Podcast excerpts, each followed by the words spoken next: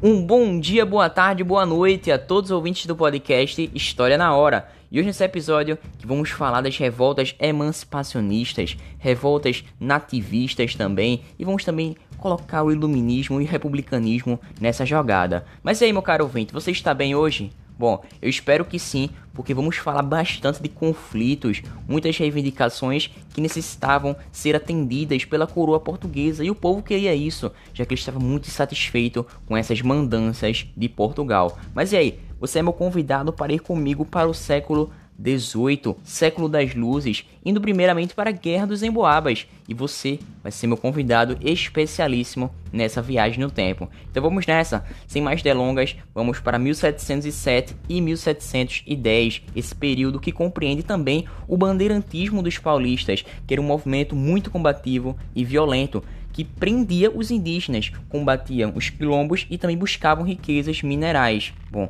na região das Minas, nos primeiros anos do século XVIII, existiam menos de 2 mil paulistas na região, enquanto a população total do território chegava a 30 mil habitantes. Isso resultou em um processo de segregação entre os paulistas e os ditos estrangeiros, como eram conhecidos aqueles que chegavam à região posteriormente.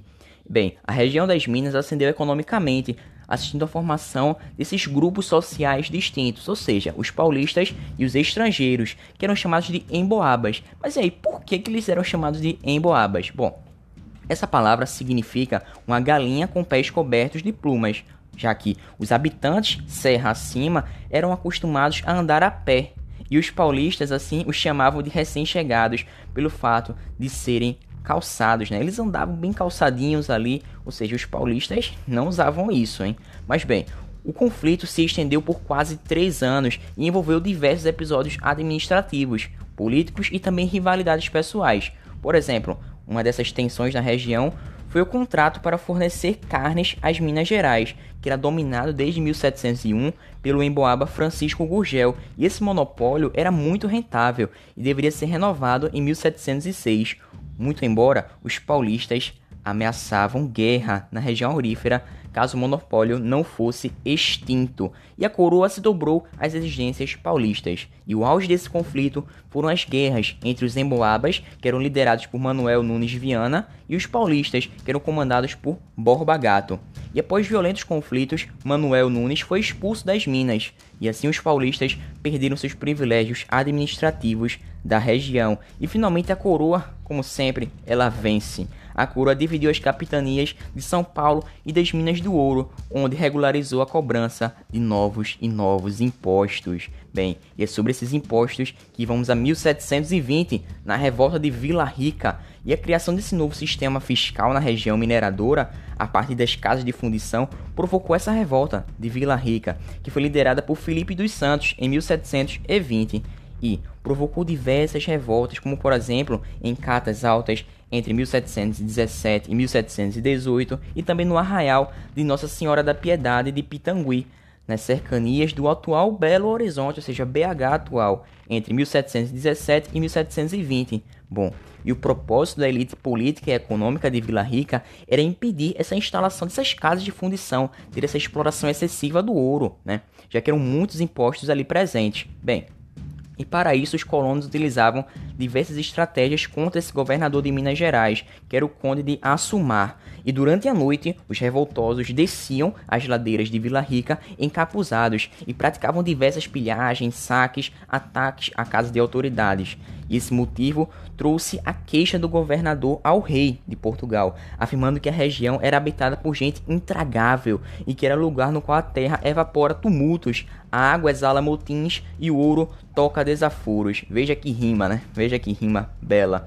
Bom, e a resposta do conde à revolta de Vila Rica foi de fato efetivada, em que ele mandou fechar as estradas reais, prendeu os revoltosos e autorizou, inclusive, veja que curiosidade, a população a matar os encapuzados noturnos, ou seja, exterminar eles. Bom, vale dizer que o governador também reuniu a população no Largo da Câmara e mandou executar sumariamente, especificamente, Felipe dos Santos. E a celebração da justiça foi um espetáculo, um espetáculo de terror, já que era tudo feito em praça pública. E o líder da revolta foi torturado e amarrado a quatro cavalos. E veja que criatividade para matar. Bem, eles soltaram os cavalos e eles acabaram dilacerando o corpo de Felipe dos Santos. E ele teve esse final triste por ter ido de contra os ideais da coroa portuguesa. Mas e aí? Podemos também citar a Inconfidência Mineira, agora falando das revoltas emancipacionistas, já que ela queria a separação, ou seja, o fim desse pacto colonial, não aguentavam mais viver nessa dependência portuguesa, ou seja, utilizavam temas do iluminismo e também do republicanismo. Bom, Dessa forma, em 1789 instaura a Inconfidência Mineira, mas Antes de tudo, precisamos saber do contexto em que estava passando Minas Gerais, que eu acredito que você já saiba, né? A elite econômica e política de Minas estava sintonizada com os ideais liberais do iluminismo, já que boa parte dela estava estudando ou havia estudado em universidades europeias e também tinham acesso a panfletos e livros que acabavam chegando à colônia, né? Já que essas ideias estavam se difundindo pelo globo afora, chegando inclusive na América e essas ideias foram utilizadas pelos colonos para criticar a política fiscal portuguesa e também os mecanismos de controle da sociedade mineradora. Essa situação se intensifica depois da derrama, em 1751, uma medida que permitia à coro coroa capturar bens pessoais de qualquer pessoa, de qualquer colono, para que se cumprisse a meta fiscal de 100 arrobas anuais de arrecadação do quinto, ou seja, era cumprir ou cumprir. Bom, e um grupo de colonos composto de nobres, intelectuais, comerciantes, padres, proprietários e também poetas. E esses proprietários eram de terras, minas e escravizados, ou seja, a galera que era da elite, né? Ou seja, eles começaram a conspirar contra a coroa, sendo inspirados nas teorias iluministas. E assim, Tomás Antônio Gonzaga, Cláudio Manuel da Costa, Joaquim Silvério dos Reis e Joaquim José da Costa Silva Xavier estavam presentes nessa jogada. Inclusive, Vale a curiosidade que essa Inconfidência Mineira é um dos temas das poesias do arcadismo, que será o tema do nosso próximo podcast, ou seja, como que as artes refletiam esse contexto de grandes conflitos durante esse período colonial. Mas bem, vamos lá, meu caro ouvinte. Esses indivíduos planejavam a ruptura com a coroa portuguesa e também a fundação de um regime republicano em Minas Gerais. Vale dizer que em Minas Gerais eles não queriam independência do Brasil todo, hein? Cuidado com isso. E com a implantação também da imprensa e de fundições de manufaturas na região de Minas, ou seja, queriam liberdade ainda que tardia. E o movimento apresentava uma importante contradição prática, ou seja, a questão escravista. Eu falei que grande parte desses envolvidos eram proprietários de escravizados, ou seja, eles assumiram em defesa dos valores ilustrados no campo político do iluminismo, mas não queriam tocar na escravidão, eles não queriam perder, eles não eram bestas. Bom, e a novidade era justamente esse sentimento político, em defesa dos valores locais que enfrentavam diretamente o controle metropolitano. Bom, os conjurados marcaram para o dia que seria iniciada a derrama, ou seja, a mobilização popular para desarmar essas práticas portuguesas, desarmar as tropas de Portugal também. Ou seja, no dia que fosse aplicada essa derrama, com o apoio da população, eles iriam declarar a independência das Minas Gerais. E assim eles contaram com a popularidade e eloquência de, do alferes Joaquim José da Silva Xavier, ou seja, aquele tão conhecido, tão valorizado Tiradentes, ele acumulava diferentes profissões, como por exemplo, dentista, militar, boticário. Isso enquanto seus colegas realizavam reuniões secretas na organização teórica e prática desse movimento da Inconfidência Mineira e coube ao alferes a ida ao Rio de Janeiro e também o contato com populares em busca dessa adesão, né? Ou seja, ele conversava com todo mundo, falava das causas do movimento, visando que essas pessoas entrassem nessa causa, nessa pauta. Bom, porém, Contudo, todavia, os planos fracassaram quando Joaquim Silvério dos Reis, veja o que ele fez, hein?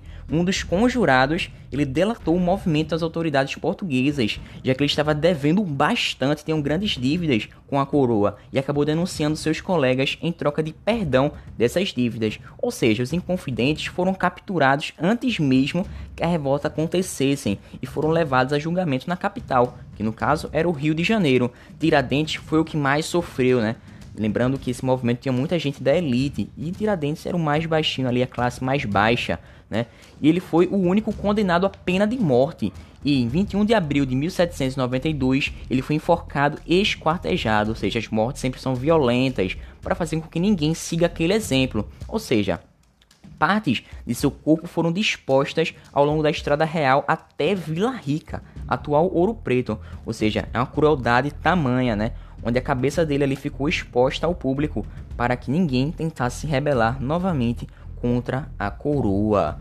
Porém, esses movimentos de contestação não acabaram e a Conjuração Baiana acontece em 1798 em que uma nova conjuração é organizada na colônia e mais radical que esse movimento mineiro, ou seja, o levante baiano evidenciou a crise do sistema colonial português, ou seja, enquanto a Inconfidência Mineira ficou no campo das ideias, na teoria lá, já que ele não foi de fato efetivado, a Conjuração Baiana demonstrou como as forças populares também eram capazes, ou seja, também tinham poder e, assim, de sublevar a ordem colonial, ou seja, os dois movimentos tanto a Inconfidência Mineira como a Conjuração Baiana, eles demonstram essas revoltas emancipacionistas, apesar de diferentes intensidades, ou seja, ambos demonstram como a consciência política local colocava em xeque, ou seja, não queriam mais o pacto colonial. Bom, essa revolta, a Conjuração Baiana, também é dita como Revolta dos Búzios ou Revolta dos Alfaiates. Ela aconteceu em agosto de 1798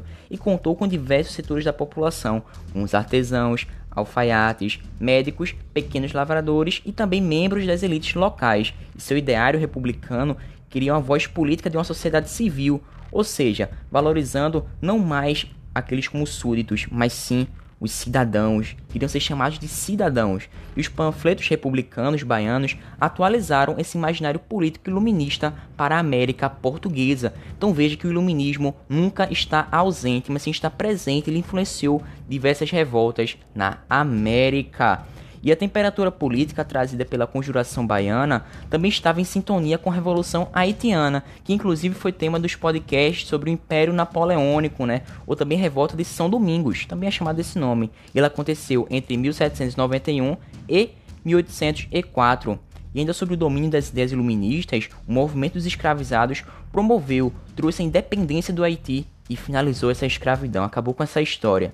E os eventos haitianos também estimularam os conjurados baianos a incluir a pauta da abolição da escravatura também nas suas propostas políticas. E em agosto de 1798, Salvador amanheceu. Amanheceu repleta de panfletos revolucionários e diante deles a repressão foi instantânea e brutal. Veja que a coroa não mede esforços, né? Não mede suas palavras e vai logo pro combate. Bom, e mais de 50 pessoas foram detidas, dezenas condenadas ao açoitamento em praça pública, sempre em praça pública. Se lembra disso? Para provocar essa humilhação, para que ninguém repita o mesmo feito, sem falar que outras pessoas foram presas no tribunal da relação, né? Ou seja, Luiz Gonzaga das Virgens, Manuel Faustino, Lucas Dantas e João de Deus, que eram considerados os líderes do movimento, foram condenados ao enforcamento em praça pública, além de ser executados em 1799.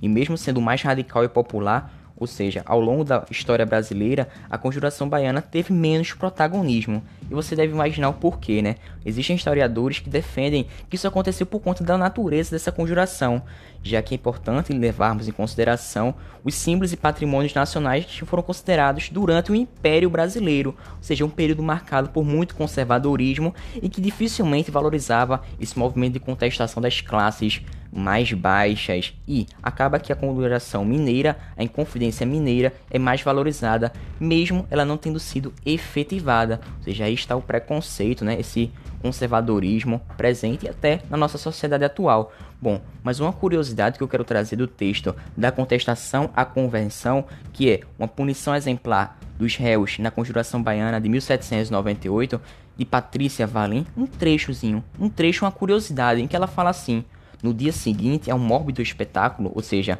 aquela condenação em praça pública, os corpos expostos ao calor davam sinais de rápida decomposição e atraíam uma revoada de urubus que enchiam a cidade de emanações pestilentas. Então veja que tristeza, que ambiente desagradável acontecia em todo aquele processo de morte, de decapitações, de esquartejamento. Então atraía todos esses animais e doenças para a cidade. Mas e aí? Os poetas também queriam paz. Eles queriam sair desse movimento de muitas revoltas, revolução industrial, uma vida muito agitada. E aqui entramos no mito da Arcádia, o arcadismo, viver uma vida tranquila, um bucolismo, um pastoralismo, o um homem em harmonia com a natureza, ou seja, com os ideais de Rousseau, que o iluminismo não deixa de estar presente na literatura. Mas aí, meu caro ouvinte, você está preparado para o nosso próximo podcast em que a sua presença está confirmadíssima, porque você é meu leitor especial, meu convidado especial e vamos para mais uma viagem no tempo, mas dessa vez no próximo podcast que é a respeito do arcadismo brasileiro. Então vamos lá. Muito obrigado, espero que você goste. Até uma próxima. Fiquem com Deus.